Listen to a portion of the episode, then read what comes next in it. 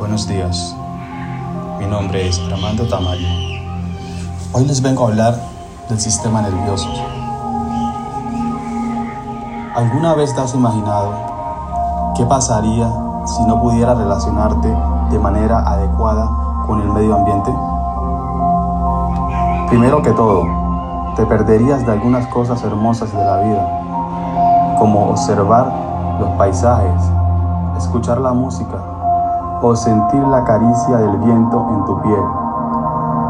Pero además de no poder percibir las cosas placenteras, tampoco podrías percibir otro tipo de señales que indican peligro y que por lo tanto necesitan de acciones concretas para poder permanecer con vida, como el pito de un carro, el olor a quemado el color rojo de los semáforos o el dolor intenso que produce quemarse la piel. Los sistemas de coordinación, control e integración compuesto por el sistema nervioso, los órganos de los sentidos y el sistema endocrino son los encargados de percibir las señales o estímulos externos e internos, procesarlos y finalmente producir una respuesta tal que permita mantener condiciones aptas para la vida.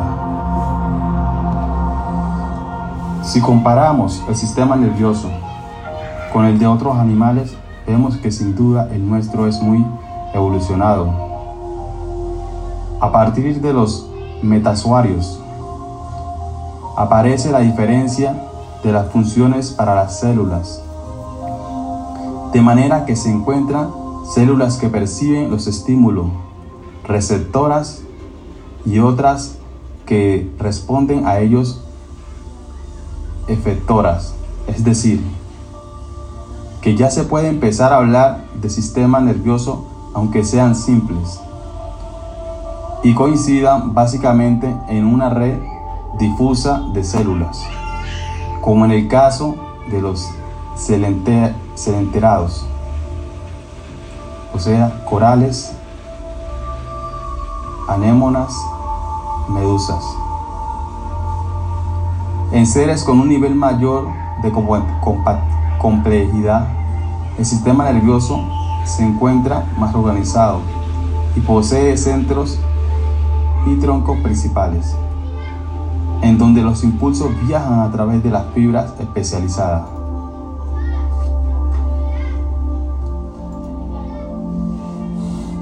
Entrando más en materia, podemos decir que el sistema nervioso se subdivide en sistema nervioso central y sistema nervioso periférico. El sistema nervioso central está formado por encéfalo y médula. El encéfalo integrado por el cerebro, cerebelo, tronco cerebral. Sí, el sistema nervioso periférico está formado por sistema nervioso autónomo o vegetativo, sistema nervioso voluntario o simpático.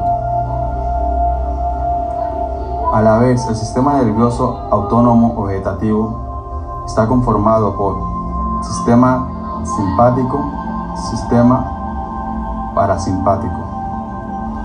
el sistema nervioso voluntario o simpático está conformado por nervios craneales y nervios espinales.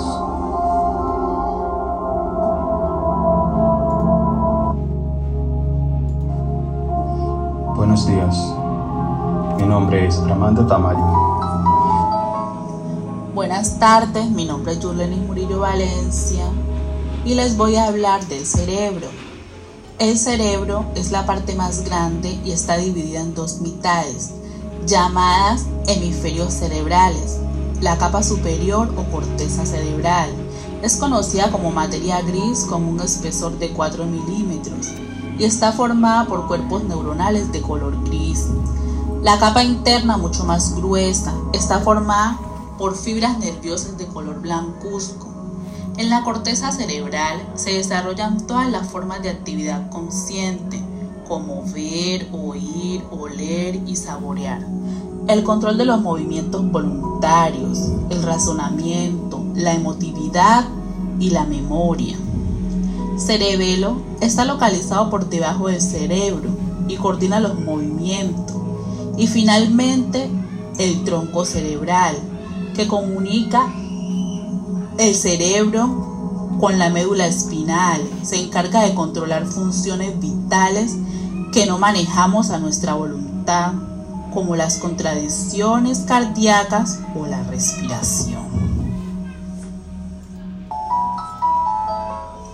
Buenas